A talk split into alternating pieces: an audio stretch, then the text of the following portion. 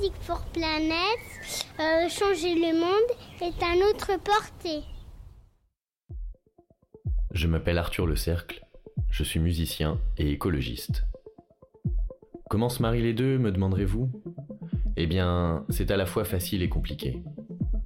Facile, car je crois à la puissance de l'art et de la musique pour créer de nouveaux imaginaires, ouvrir des horizons et accompagner les changements aujourd'hui nécessaires pour répondre aux enjeux environnementaux et sociétaux. Et c'est ce qui me guide dans tous mes projets artistiques. Compliqué, car l'industrie musicale est semblable à tous les autres secteurs économiques avec lesquels j'ai travaillé en tant qu'expert environnemental. Peur du changement pour les structures et les individus, contraintes économiques, manque de formation et d'information. Et en même temps, réinventer mon métier et aider les autres à le faire, c'est un défi et une fierté qui m'animent au quotidien pour construire des lendemains qui chantent avec Music for Planet. Music for Planet, c'est le nom de l'association que nous avons créée et c'est aussi un véritable cri de ralliement. Chaque jour, nous sommes plus nombreux. Professionnels de l'industrie musicale, experts de l'environnement, fans de rock, de reggae, d'électro, de classique et de métal, de rap et de jazz. Tous les courants musicaux sont représentés dans l'association. Music for Planet, c'est utiliser la musique comme un vecteur optimiste et joyeux pour transformer tous les citoyens en éco-citoyens. Alors, vous aussi, passez à l'action. Devenez musique activiste. Music for Planet. Bonjour, donc euh, pour cet épisode, euh, on est avec Marianne Ocar et Marie de la Giraudière, tous deux de l'équipe du festival Wheel of Green, euh, qui travaillent sur les sujets développement durable du festival. Alors on présente plus Wheel of Green, c'est le plus gros et le plus connu des festivals écolos en France.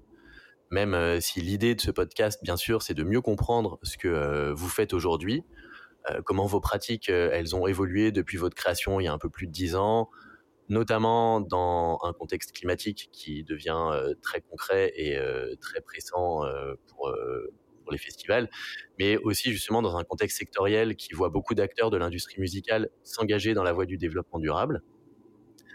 Et pour commencer, euh, Marianne et Marie, est-ce que vous pouvez présenter à nos auditeurs euh, qui vous êtes, euh, votre poste dans l'équipe, le périmètre que ça recouvre, et, et comment est-ce que vous, vous définiriez Wheel of Green aujourd'hui? Eh ben, bonjour. Merci beaucoup de, cette invitation. Euh, alors moi je suis Marianne Ocar, je suis responsable du développement durable et des relations institutionnelles pour le festival We of Green. Et moi je suis Marie de la Giraudière et, je m'occupe de tous les contenus euh, liés au développement durable, tous les contenus engagés du festival. Et euh, voilà, principalement.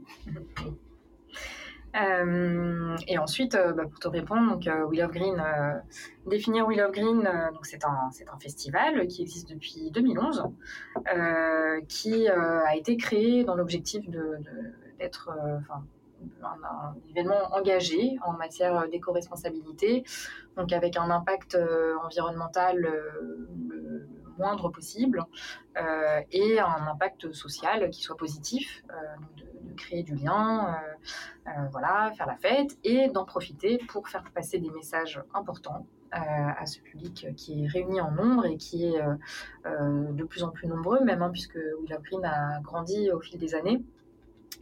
des messages de sensibilisation en matière d'éco-responsabilité.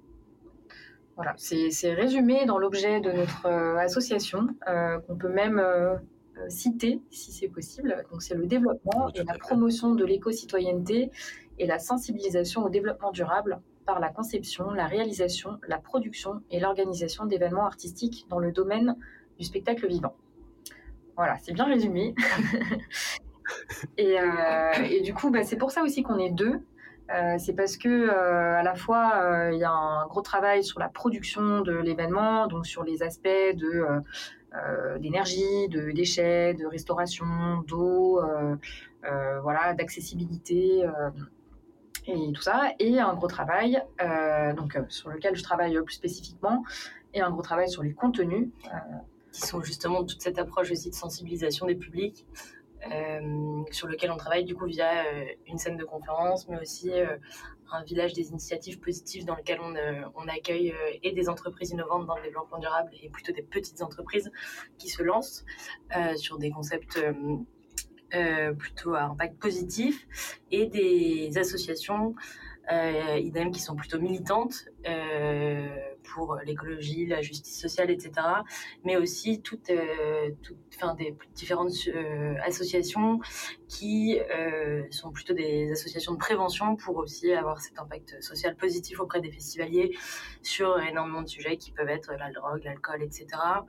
Et l'accessibilité des personnes en situation de handicap aussi, c'est tout un travail. On essaye d'avoir des contenus accessibles aussi à différents handicaps sur le festival. Et peut-être euh, dire aussi euh, que cette sensibilisation, euh, ce rôle de sensibilisation que on, essaie d'avoir, hein, en tous les cas, sur Willow Green, il, se, il se fait auprès des, publics, des festivalières, des festivaliers, mais aussi auprès de l'ensemble de notre écosystème, à savoir bah, aussi nos équipes, nos artistes, enfin les artistes qu'on accueille, les intervenants qu'on accueille, les prestataires avec lesquels on travaille, les partenaires qui nous soutiennent. Euh, les bénévoles, euh, voilà, tout le monde. C'est vrai que en grandissant, euh, bah, cette marge de manœuvre de sensibilisation et d'inciter de, aussi à agir à nos côtés, bah, du coup, elle s'est étendue aussi. Donc, c'est sûr que l'impact environnemental, bah, forcément, quand on grandit, euh, qu'on change d'échelle, euh, ça pose de nouvelles contraintes, de nouveaux enjeux, et voilà. Mais en même temps, euh, c'est aussi une manière de, sensibiliser plus de monde. donc, c'est vraiment ça qu'on essaie de travailler au maximum. Et juste pour finir, je pense qu'il y, a aussi cette sensibilisation qu'on essaye de faire à l'année, qu'elle soit au niveau du grand public ou même des pros, mais notamment sur le grand public, on essaye aussi de, se faire être le relais des, euh, actus euh, développement durable et, ou des actualités ou des des euh, bonnes pratiques, etc. Et ça, du coup, c'est un travail qu'on essaye de faire à l'année, depuis plusieurs années. Euh, et notamment, ça a commencé à l'époque où les médias ne parlaient pas du tout de développement, enfin voilà, des, des, des grandes euh, crises écologiques qu'on connaît aujourd'hui. Et les médias n'en parlaient pas à l'époque. Et du coup, on essayait de se faire le relais parce qu'on savait qu'on avait un impact. Genre à travers, à travers une newsletter, en fait à travers tous les gens qui avaient acheté un billet à un moment en fait de pouvoir continuer à les engager euh, jusqu'à la prochaine édition. Exactement, donc avec des, des, des, messages qui venaient plutôt euh, d'ONG, d'associations avec lesquelles on travaillait, avec d'activistes avec euh, avec qui on avait collaboré, etc. On, on relaie on relaie régulièrement leurs messages et leurs actions pour justement pouvoir les avoir cette aura auprès de notre notre audience qui, euh, qui une partie est engagée et l'autre ne l'est pas forcément et du coup c'est aussi ça le rôle de Willow Green aujourd'hui c'est de pouvoir faire cette euh, ce relais euh, à l'année. J'ai l'impression qu'en cinq minutes, vous avez évoqué vraiment énormément de, sujets, mais ça tombe très bien, on va, pouvoir rentrer dans le détail un peu plus. Mais, euh, mais oui, et c'est bah, là où j'entends, en fait, vous, enfin, vous avez complètement mis le, mis ça en avant, mais euh, mais en fait, euh, dans, dans l'industrie musicale, euh, bah, en fonction du type de structure que l'on est, qu'on soit une salle de spectacle, qu'on soit un festival, qu'on soit un festival d'une certaine taille ou d'une plus grande taille, enfin vous, vous êtes un festival qui commence à devenir vraiment assez, effectivement assez gros même par rapport à un festival entre guillemets conventionnel. Pour autant, vous êtes euh, implanté euh, dans, dans, une zone qui est euh, bah, assez proche de Paris, bien desservie en transport. et, et pour vous, en fait, pour, pour We Love Green, c'est quoi les grands enjeux environnementaux et sociaux de, de We Love Green par rapport à peut-être un autre festival ou enfin c'est enfin ouais qu'est-ce que Qu'est-ce que qu'est-ce que vous considérez comme étant vraiment des, des, des enjeux matériels euh, pour euh, pour We Love Green aujourd'hui, qui ont qui sont peut-être différents de de ceux d'il y a dix ans, et, euh, et du coup en fait c'est quoi les bah, vos grands axes, vos grandes initiatives phares sur lesquelles vous, vous, avez un impact bah, moins d'impact environnemental et un impact social positif plus plus élevé? Bah, je dirais que dans les grands enjeux, euh, il y a effectivement cette, euh, espèce d'équilibre qu'on essaie de trouver entre euh, bah, les messages qu'on a envie de faire passer au plus grand nombre et en même temps cet impact environnemental le plus réduit possible. C'est beaucoup plus facile de travailler, par exemple, de, la vaisselle réutilisable ou de sourcer des producteurs locaux pour la restauration ou enfin voilà de, tout est tout est plus tout est plus euh, facile quand on est à toute petite échelle. Euh, quand on commence à passer à des milliers de, spectateurs, enfin de, festivaliers, de participants, euh, ça se complique. Donc l'enjeu c'est de, poursuivre en fait tout ce qu'on a initié depuis dix ans, tout en élargissant notre audience, on va dire.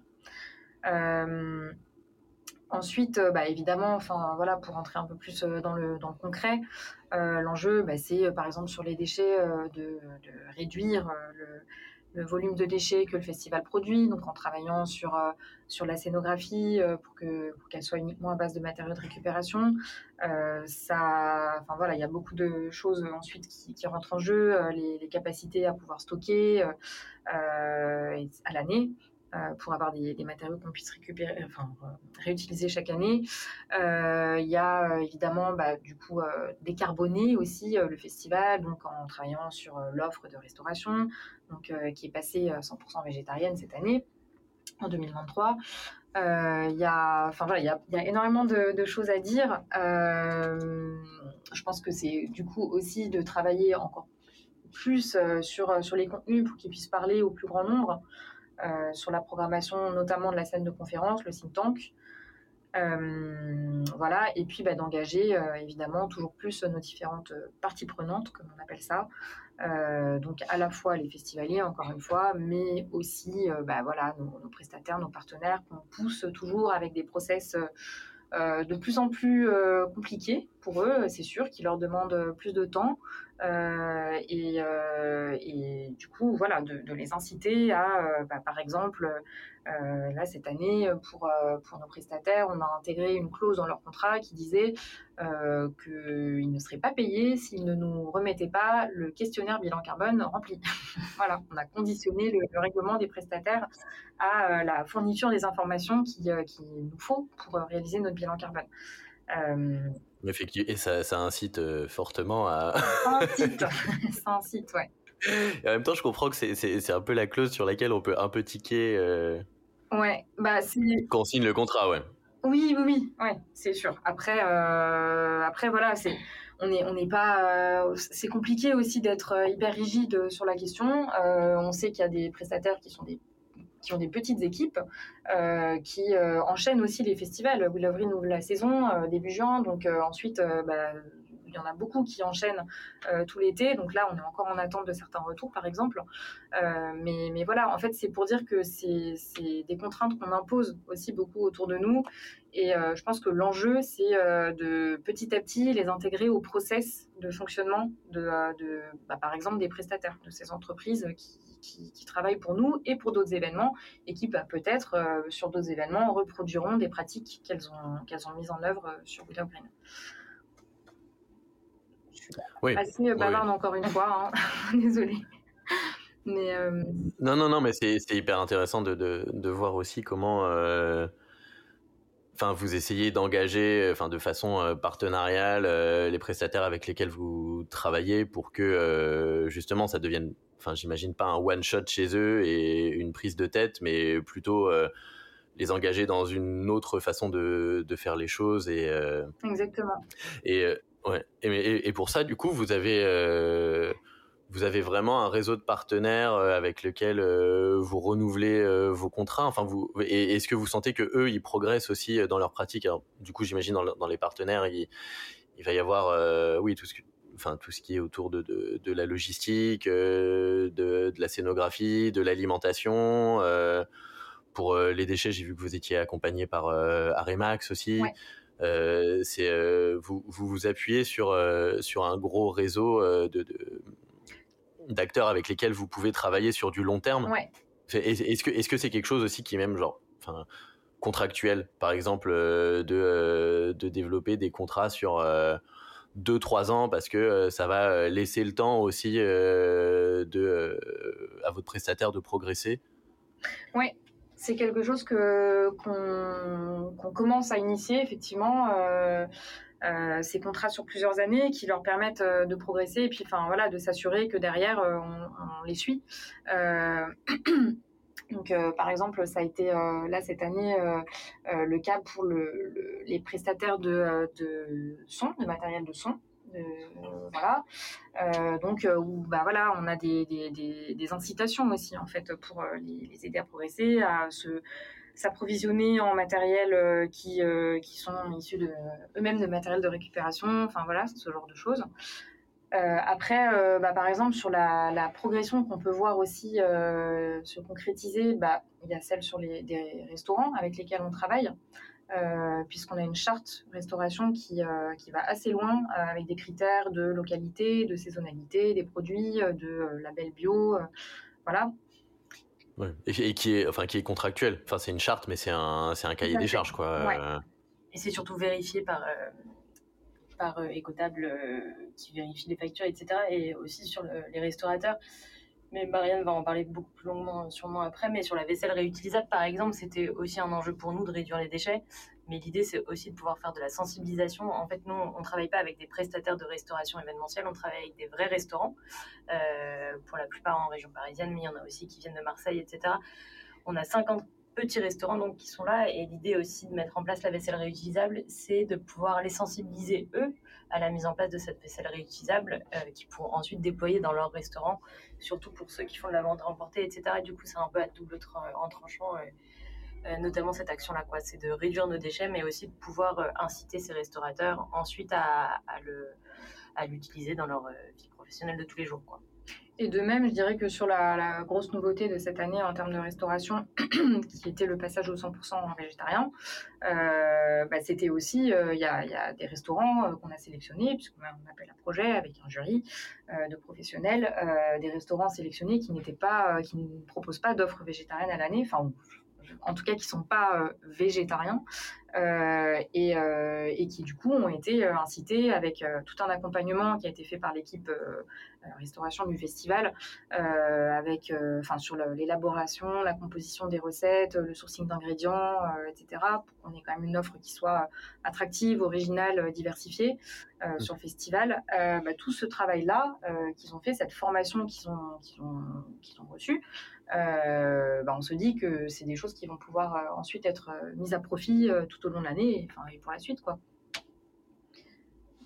et euh, peut-être changer leur carte euh, à l'année, enfin voilà, qui, euh, et peut-être même le passer à 100% végétarien à l'année aussi, enfin voilà.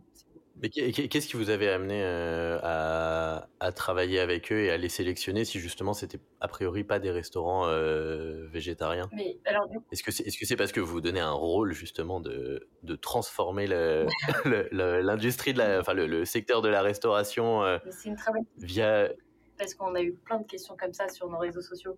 Mais il y a plusieurs choses. Déjà, je pense qu'il y a un truc euh, qui a été un peu oublié dans l'histoire, c'est que c'est un appel à projet. Donc, euh, globalement, oui. on a une, enfin, voilà, c'est des restaurants qui viennent, euh, qui viennent répondre à, cet appel à projet et nous, on va pas en chercher forcément ailleurs. On reçoit énormément de, de réponses chaque année et donc on n'a pas besoin d'aller en chercher ailleurs et, donc tout le monde est libre de candidater. Mais, euh, mais voilà, donc euh, en fait, on a eu très peu de candidatures de restaurants 100% végétariens. On en a eu, et il y en a eu sur le festival d'ailleurs, évidemment été sélectionnés. Euh, il y en a aussi qui n'ont pas été sélectionnés parce qu'on avait une charte très précise sur ce qui est végétarien, et notamment sur le sujet de la fausse viande. Et, du coup, effectivement, on, a pris le parti pris de ne pas accepter la fausse viande sur le festival, et que du coup, c'était du végétarien non transformé avec des produits bruts. Quoi bien sûr qu'ils ont le droit de consommer le produit brut, mais en tous les cas, voilà, c'est pas des, produits industriels. Et en fait, il y a aussi beaucoup de restaurants végétariens qui sont euh, qui, travaillent avec ces produits industriels. Et ça, pour le coup, c'était euh, mhm. interdit dans notre charte.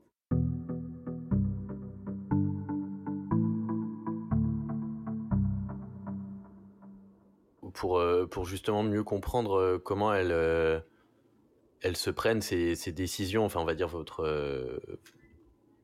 pas, votre philosophie ou votre ligne éditoriale, mais en fait, qu'est-ce qui, qu'est-ce qui va structurer votre démarche en interne pour décider des actions bah, green qui sont à mettre en place, à savoir, bah, oui, en fait, on veut du végétarien, mais on veut aussi des produits bruts, le moins transformé, j'imagine local dans un rayon X. on a on veut que ce soit des matériaux recyclés. Enfin voilà, qu'est-ce qui aujourd'hui, comment est-ce que vous prenez vos décisions sur les actions que vous allez mettre en place, les, nouvelles actions que vous allez mettre en place? Donc là, tu disais bah, 100% végétarien, c'était euh, la grosse nouveauté euh, de, de, 2023. Et c'est vrai que c'est une décision qui est quand même assez euh, engageante, pour pas dire radicale, pour, pour, un, festival de, de, votre ampleur. Et bah, du coup, bravo si ça, si ça a bien fonctionné. Et, mais, mais ouais, qu'est-ce qui, qu'est-ce qui fait que vous allez vous dire on doit aller plus loin là-dessus, voilà ce qu'on va mettre en place, voilà euh, quels sont les critères, et le pendant qui peut être aussi, euh, tiens, bah en fait ça, on l'a mis en place euh, telle édition, et puis bah, c'était pas si pertinent que ça, et on va peut-être pas forcément aller plus loin, ou peut-être même on va juste abandonner ce critère-là. Eh ben déjà c'est effectivement c'est bien de faire des choses, mais c'est bien de mesurer leur, leur intérêt, leur impact. Donc euh, voilà, il y a pas mal d'outils qui existent pour ça. On, connaît tous maintenant le bilan carbone. Euh, Willow Green fait son bilan carbone depuis, euh, depuis je, crois, sa création. Euh, donc ça aide ensuite à voir, les, gros postes où il faut travailler en priorité. après. Et, ça, ça, vous permet de mesurer aussi a posteriori pas juste le bilan carbone euh, entre guillemets euh, bon bah en fait on a émis tant de tonnes de carbone mais plus le delta entre euh, si on n'avait pas fait ça on aurait eu tel temps d'émissions carbone et donc on a gagné X par rapport à une approche où on n'aurait rien fait. Oui, exactement. Bah là on est en train de le, le, finaliser. On a lancé ce matin notre questionnaire festivalier qui va nous permettre de collecter les données sur les, les modes de transport utilisés par les festivaliers et donc de finaliser l'exercice. Euh, mais, euh, mais par exemple, euh, pour tout ce qui est interne, en fait, choix de production, etc., on a déjà toutes les données. sur la restauration, par exemple, on sait que le passage au 100% végétarien cette année a permis de diminuer par 6 les émissions de, d'équivalent CO2. Donc, voilà, ça nous, ça, nous, ça nous oriente aussi, ça nous confirme que c'est là en l'occurrence c'était un, bon choix pour réduire notre impact environnemental. Euh, euh, et, après, euh, ça, ça, fait poser aussi des questions. par exemple, sur le mix énergétique, c'est vrai qu'on travaille beaucoup sur, sur une diversification du mix avec, en testant plusieurs solutions. Par exemple, cette année, on avait un mix composé de solaire, d'hydrogène vert, de, du réseau local, euh, de packs batterie, voilà, enfin de pas mal de solutions différentes. Et euh, alors que finalement, le mix énergétique euh, dans notre bilan carbone, il, représente moins de 1%. C'est vraiment très faible. Est-ce que pour autant, il faut abandonner les tests sur ces sur ces solutions-là et euh, voilà qui peuvent servir à la filière euh, événementielle, euh, notamment pour des festivals qui n'ont pas encore la possibilité de se connecter au réseau local, par exemple. ça pose question. C'est pour ça que cet outil du bilan carbone, il est, il est, il est, il est très utile, très intéressant, mais il est partiel. Il faut quand même élargir aussi son, son évaluation. C'est pour ça, notamment, que cette année, on va lancer, ça va être la le grand chantier euh, de, cette année jusqu'à la prochaine édition et juste après, euh, on va lancer une, étude d'impact euh, de notre festival sur la biodiversité du bois de Vincennes. Voilà. avec, avec le muséum d'histoire naturelle. Donc, donc, ça va être hyper intéressant parce que justement, le bilan carbone ne permet pas de, de mesurer ben, les, les, impacts sur la biodiversité, sur l'utilisation des ressources. voilà. Donc, donc voilà, ça c'est pour les outils qu'on utilise euh, et qu'on va utiliser euh, en interne. Après, on est aussi euh, beaucoup en lien avec des, organismes internationaux et notamment européens.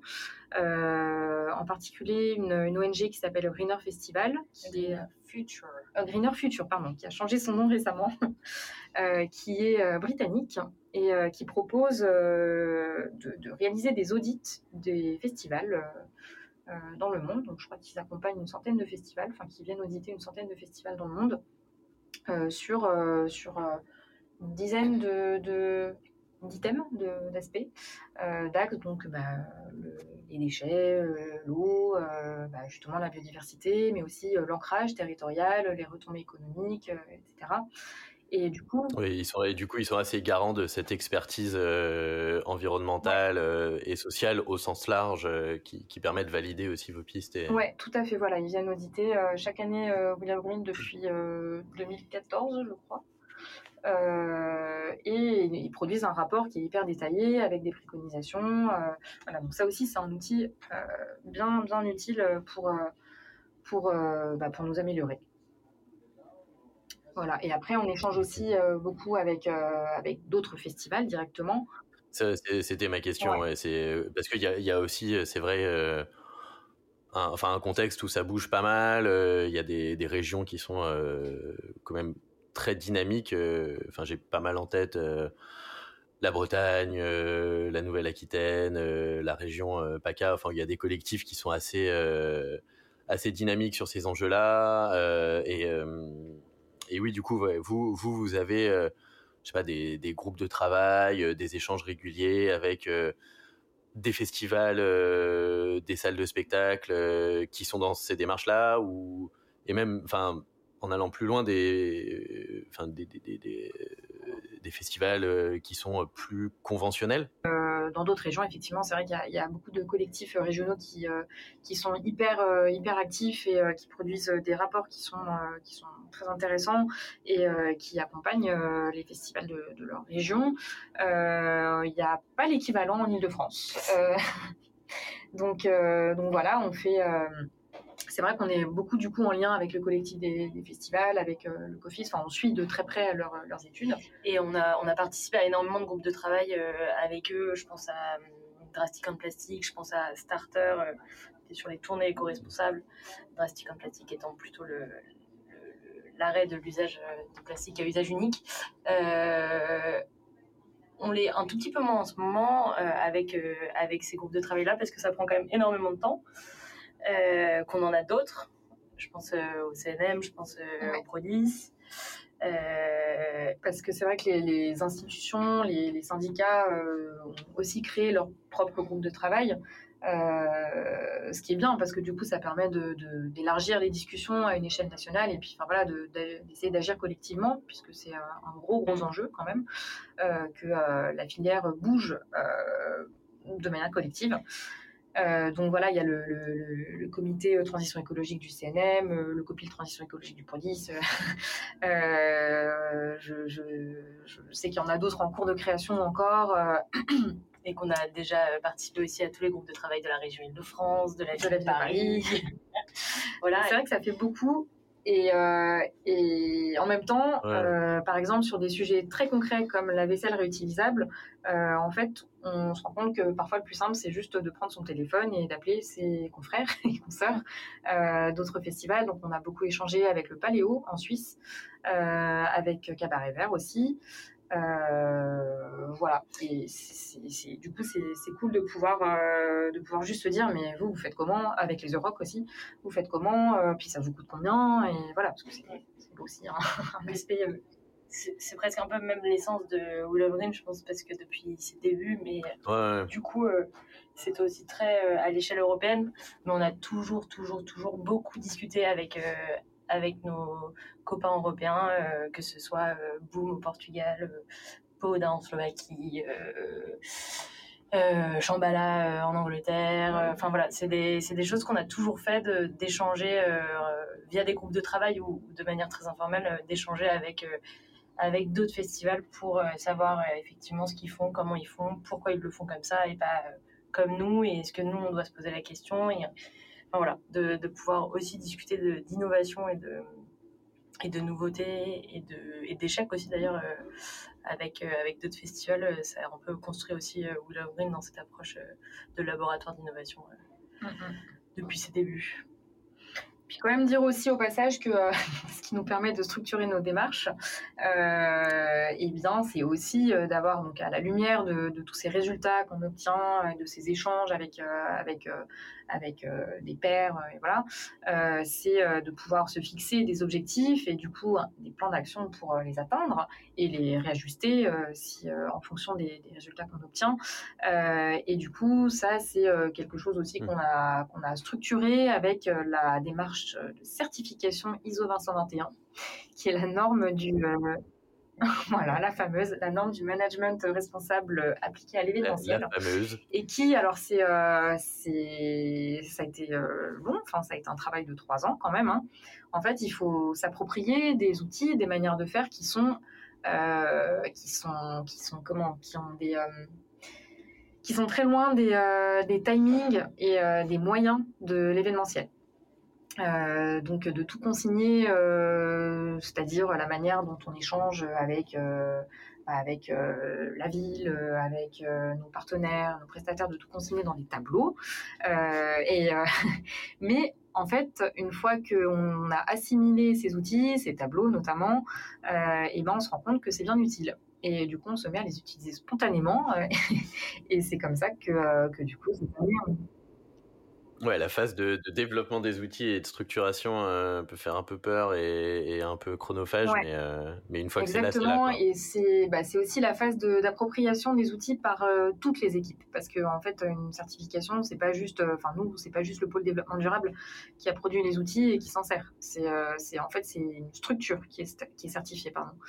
Euh, donc, euh, donc il faut que euh, le pôle, le pôle com s'approprie les outils, que le pôle partenariat s'approprie les outils. Et, voilà. Et du coup, en fait, une fois que, c'est fait, c'est se compte que c'est efficace. Voilà. Donc on a eu, on a eu l'honneur, la bonne surprise d'être certifié sur, sur l'édition qui vient de se passer en juin dernier. Bah, félicitations. Et, mais du, coup, c'est vrai, en fait, c'est, une question qui me trottait là euh, depuis quelques minutes. Euh, mais au pôle développement durable de Wheel of Green, vous êtes, il y a juste euh, vous deux et non, il y a plus. Et ben, enfin, c'est, un peu une fausse question, mais enfin, voilà, c'est quand, quand on met, quand on met l'écologie, les enjeux enfin, environnementaux, sociaux au cœur même de la stratégie de ce que vous faites, euh, bah nécessairement en fait ça infuse dans tous les métiers. Et euh, les gens euh, qui sont à la com, et ben il faut qu'ils comprennent les enjeux pour pouvoir en parler dans la com. les gens qui sont aux achats, il, bah, il faut qu'ils comprennent aussi comment on intègre des critères comme ça dans les cahiers des charges. Et en, fait, comment ça se passe au niveau de l'équipe? Est-ce que est-ce qu'il y a des formations de l'équipe? Est-ce que c'est des recrutements euh, autour de ça euh, Enfin, c'est quoi le rôle du, ouais, du pôle développement durable euh, dans le fait que bah, toute l'équipe soit capable de s'approprier quelque chose qui est vraiment central dans votre façon de faire? Euh, et, oui, du coup, vous n'êtes pas que deux alors. non, non, euh, effectivement, on a, on a la chance d'être plus que deux. Euh, déjà, on a la chance d'avoir un pôle développement durable dédié et, et plus que deux. Aujourd'hui, on est quatre au pôle développement durable. mais comme tu l'as très bien dit, en fait, c'est le développement durable est vraiment transversal. et du coup doit infuser dans tous les pôles. Et c'est effectivement notre rôle principal, je dirais. Euh, c'est euh, de, bah, de faire évoluer euh, les, les, les, les, charges, comme tu disais, les process, etc., des autres pôles, pour s'assurer que bah, nous permettent de nous améliorer en termes d'éco-responsabilité. Donc, donc c'est pour ça que l'assertif c'est très utile. c'est parce que du coup tout le monde est au clair sur sur sur les objectifs, sur qui, sur les responsabilités de chacun aussi. Euh, donc euh, voilà, nous, ça, engage vraiment l'ensemble des pôles. Euh, on a cité bah, du coup les partenariats, la com, mais il y a aussi l'admin. voilà, avec justement, tu, en parlais aussi, mais cette cette, cette, comment dire, cette volonté, cette nécessité d'intégrer des formations RSE pour les équipes. Donc là, c'est quelque chose qu'on fait ensemble, de, définir ce plan de formation et de le suivre. Euh, ça, enfin voilà, il y a aussi le pôle, euh, le pôle programmation, euh, le pôle, qu'est-ce que j'oublie? Non mais et puis après il y a tous les métiers de production et technique qui sont pas là à l'année, mais, mais, avec qui on travaille étroitement sur tous ces sujets-là, que ce soit voilà des sujets très prod, prod, déchets, enfin, voilà, technique, énergie et le pôle restauration aussi, qui avec qui on travaille étroitement aussi, enfin tous les tous les pôles du festival, de toute façon, euh, sont associés euh, au nôtre.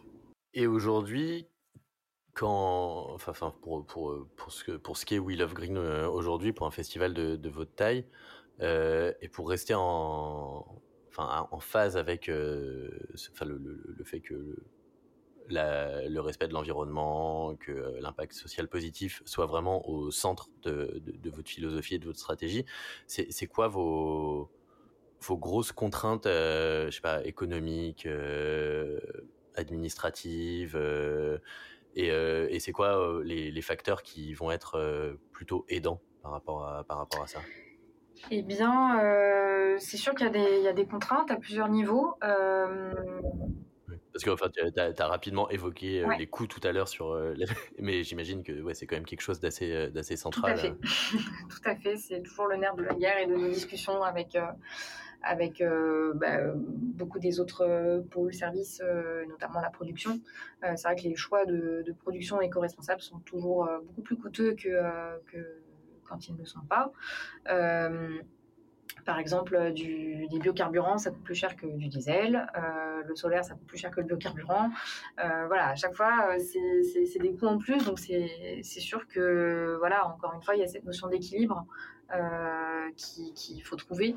Euh, pour que le festival puisse continuer quand même à exister. Nous, on a, on a quand même fait le petit exercice d'estimer ce que nous coûtent euh, nos choix en termes d'éco-responsabilité, donc à la fois sur la production, mais aussi sur les contenus, avec la scène de conférence qui est vraiment dédiée à ces sujets-là. Euh, voilà, et du coup, on est arrivé à, peu près 2 millions sur un budget de 12.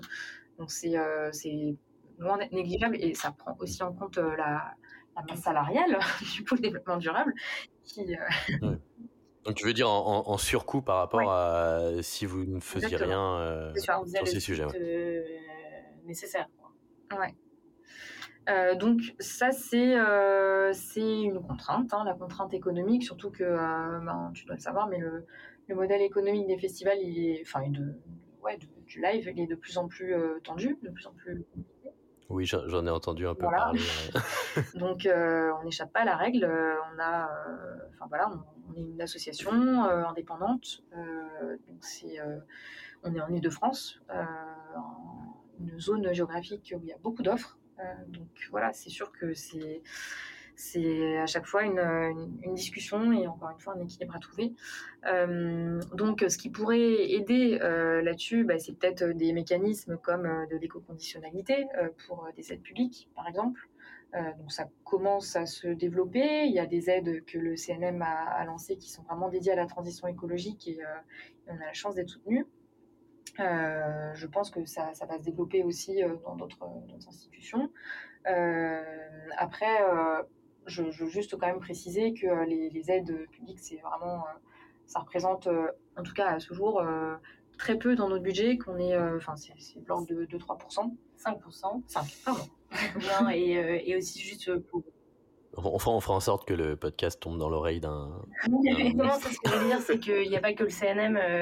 de, on a, ça commence un tout petit peu à se développer. Effectivement, ça a mis du temps, mais on a aussi une, une subvention qui s'appelle Alternative Verte qui est également qui subventionne également du coup euh, tous ces aspects-là de notre euh, production et de ces surcoûts dont on parlait, de pouvoir qui nous permettent aussi de pouvoir continuer un tout petit peu. Euh, et ça, celle-là est au, niveau du ministère de la Transition écologique et pas de la culture ou c'est quelque chose qui est C'est un peu compliqué, Alternative Verte, c'est France Relance et c'est un un schmilblick entre effectivement le gouvernement, mais pas forcément le, ministère de la Transition écologique, vraiment le gouvernement. Euh, c'est d'ailleurs la première ministre qui euh, finit par choisir, euh, en tous les cas c'est elle qui annonce les projets soutenus, l'ADEME, la Caisse des dépôts, Banque des territoires. Voilà. dans le, enfin voilà, c'est ce qui s'appelait France Relance et ce qui s'appelle maintenant France 2030, c'est des aides créées post-Covid. Et enfin voilà, donc ça, se crée un tout petit peu. On en a plus qu'avant dans des institutions qui nous soutenaient pas du tout auparavant. Euh, pas, je parle pas du CNM, mais je parle notamment de, France Relance. Mais effectivement, euh, la vérité, c'est qu'aujourd'hui, ça représente euh, à peine 5%, 5% de notre budget global. Donc c'est vrai qu'on serait à fond pour que ça, continue d'aller dans cette direction. qu'il y ait encore plus d'éco-conditionnalité. après, on sait qu'il y a aussi des, des acteurs qui ont des territoires euh, dans lesquels c'est euh, moins facile hein, de travailler ces sujets-là. Donc j'imagine que c'est euh, tout l'enjeu aussi des, des travaux de ces institutions, voilà, pour, pour, que ce soit, ça reste juste en fait. Mais donc voilà, c'est vrai que la contrainte financière, elle est, là. après, il y a une contrainte aussi qui est, qui est bah, pour, en tout cas pour nous, qui est la, la, la, difficulté à se projeter dans l'avenir puisqu'on est, euh, en fait, Willow Green euh, s'organise avec des conventions d'occupation qui sont passées avec la ville de Paris et qui sont temporaires. Euh, donc voilà, quand on parle de durabilité, en fait, ben, il faut pouvoir faire des, investissements qui sont durables. en tout cas, se dire qu'il peut y avoir une édition bah, après l'année prochaine par exemple. Et, euh, donc, euh, donc, voilà, c'est euh, pouvoir, par exemple, équiper un site, aménager un site pour le, relier au réseau électrique en totalité, pour avoir un, réseau d'eau potable qui soit qui permette de pas faire des installations qui sont hyper coûteuses pour avoir des fontaines à eau gratuites pour le, public. c'est avoir pourquoi pas un réseau d'eau usé aussi. ça existe par exemple au Paléo. Euh, voilà, c'est des choses euh, sur lesquelles euh, il faut pouvoir se projeter sur un lieu. Oui, parce que là, vous avez déménagé. Enfin, on, on, en parlait la dernière fois qu'on s'est vu, mais moi, dans mes souvenirs, vous étiez au parc de Bagatelle et maintenant vous êtes à Vincennes. donc, vous, avez changé quand de, de lieu d'occupation on, a, on a commencé à Bagatelle, on est passé à dans le bois de Vincennes sur un, un premier lieu en 2016 euh, et, depuis 2017, on est, euh, on est sur la plaine de la Belle Étoile, euh, là où on est actuellement. On a, enfin, on a changé, on a fait trois lieux différents. Hmm. Et du coup, on est sur des terrains sportifs. Alors, il y a, y a, des infrastructures en dur, il y a un vestiaire notamment, voilà. et puis, bah, du coup, il y a quand même une partie du, du, site qui est reliée au réseau électrique. mais, mais du coup, il y a quand même énormément d'aménagements à faire. Je pense aussi, par exemple, au, cheminement euh, technique euh, sur lequel circulent les véhicules de, logistique, euh, voilà, qui viennent livrer les matériels pour les scènes, enfin les stands, ce genre de choses. ça, c'est aussi en fait, nous, on, investit sur ce terrain pour, pour pouvoir euh, renforcer et stabiliser, enfin stabiliser, euh, on ne coupe pas du béton, hein, mais, euh, mais en fait justement avec une solution un peu alternative qui s'appelle un, un, chemin terre-pierre, donc c'est un mélange de terre et de pierre qui permet euh, à la fois de renforcer euh, l'importance des sols et de euh, développer la biodiversité aussi. et du coup, bah, ça, c'est, on a commencé à faire cet investissement sur une partie du cheminement autour du festival, mais c'est très coûteux et, du coup, ça pose la question de ben, la suite. Quoi. Est-ce que, est-ce que dans deux ans, on sera toujours sur ce site, par exemple?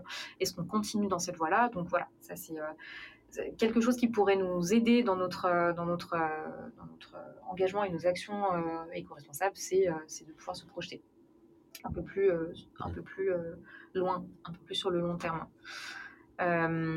après, dans les, dans, les, dans les freins aussi qu'on a déjà rencontrés, il y a parfois des, des questions de réglementation. ça a été le cas, bah, par exemple, pour l'utilisation des huiles alimentaires recyclées dans les générateurs. Euh, c'était pas possible avant il y a quelques années et à force de lobby, on a réussi à, obtenir cette, autorisation. Euh, donc là aujourd'hui, euh, on a encore des générateurs euh, et du coup on n'utilise que, que, ce type d'huile. après, il y avait la question des gourdes aussi, par exemple. les gourdes, on a dû, on a dû beaucoup discuter et dialoguer avec la préfecture pour que pour qu'elles soient autorisées dans l'enceinte du festival. Euh, donc voilà, il y a parfois des freins aussi réglementaires, mais euh, et qui demandent beaucoup de beaucoup de temps, euh, de, discussion encore une fois et d'échanges. et, d'argumentaire auprès des, autorités.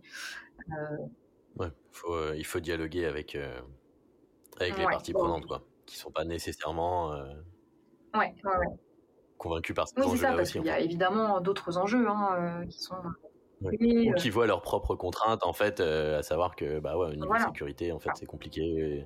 Exactement. Ouais. C'était le premier épisode de ce podcast avec l'équipe du festival Will of Green.